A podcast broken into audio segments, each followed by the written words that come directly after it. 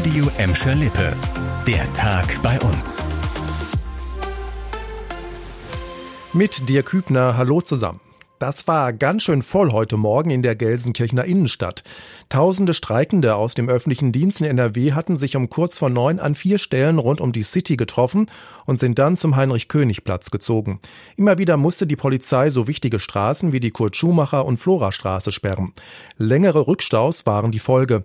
Das kam bei dieser Autofahrerin gar nicht gut an. Wir wollten zum Kinderarzt zum Impfen. Da kommen wir aber wohl heute leider nicht mehr an. Gleich wird unser Baby wach, schreit, hat Hunger und wir kommen einfach nicht weiter. Also besonders gut gelaunt sind wir nicht. Ich finde, die verdienen genug. Wenn ich sehe, was andere verdienen, die wirklich harte, richtig harte Arbeit machen auf dem Bau und was die im Vergleich zu denen verdienen, kann ich es nicht verstehen. Auf dem Heinrich stand dann die große Kundgebung der Gewerkschaft Verdi an. Rund 18.500 Teilnehmer waren laut Schätzung der Polizei dabei, deutlich mehr als vorab erwartet. Lautstark forderten die Teilnehmer 10,5 Prozent mehr Geld für die Beschäftigten im öffentlichen Dienst. Obwohl der Tarifstreit jetzt schon seit Wochen läuft, ist klein beigeben für die Streikenden keine Option. Ich muss sagen, ich liebe meinen Job. Das macht natürlich schon Spaß, aber äh, man merkt halt schon, dass Geld fehlt. Und äh, wenn es nach mir gehen würde, können wir auch schon länger streiken. Gibt schon ein Gefühl von Stärke irgendwie auch, zusammen äh, sowas auf die Beine zu stellen. Einfach, äh, einfach gut. Und trotzdem zeigt es auch nochmal, wie wichtig es so vielen Menschen auch ist. Ich habe in der Familie auch genug äh, Leute, die mit dem Bus fahren müssen. Aber ich finde, die Leute sollten auch Verständnis dafür haben, was wir heute machen. Wenn ich jetzt auf der Arbeit wäre, würde ich nicht das durchsetzen, was ich haben will. Also irgendwie muss man es ja machen. Dann müssen die Autofahrer auch mal leiden. Ich habe Verständnis dafür, dass die dann auch aggressiv werden und auch äh, genervt sind, klar. Aber anders können wir es nicht durchsetzen. Adressat des Protests war heute vor allem Gelsenkirchens Oberbürgermeisterin Karin Welge im Hans-Sachs-Haus nebenan. Welge ist die Verhandlungsführerin für die Kommunen bei den Tarifverhandlungen. Um mehr Druck im Tarifstreit zu machen, läuft heute auch noch den ganzen Tag ein Warnstreik. Busse und Bahnen bleiben 24 Stunden im Depot, die Müllabfuhr ist teilweise ausgefallen und viele Kitas blieben zu.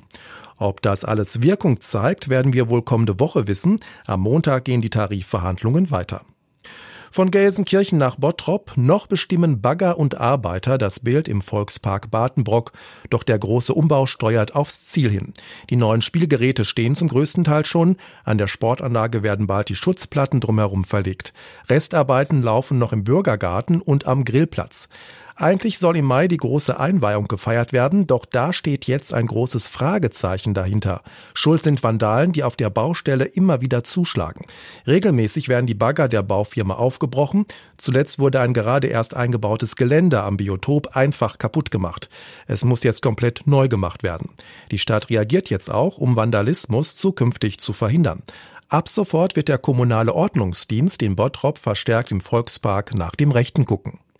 Jetzt zu einer etwas kuriosen Geschichte. Eigentlich wollte ein junger Gelsenkirchner am Musiktheater vielleicht die Liebe seines Lebens finden, doch das Date mit seiner Internetbekanntschaft nahm ein ganz anderes, unschönes Ende. Wie die Gelsenkirchener Polizei berichtet, ist der junge Mann ausgeraubt und verprügelt worden. Und das kam so. Der 22-Jährige hatte sich Amir mit der jungen Frau verabredet. Als er dort ankam, wurde er direkt von mehreren Männern angegriffen und geschlagen. Der Gelsenkirchener floh in Richtung Luitpoldstraße die Täter mit dem Auto hinterher. An einer Kreuzung in der Innenstadt erwischten sie ihn. Dort gingen sie wieder auf ihn los und verletzten ihn schwer. Mit dem Rucksack des Mannes machten sich die Täter aus dem Staub.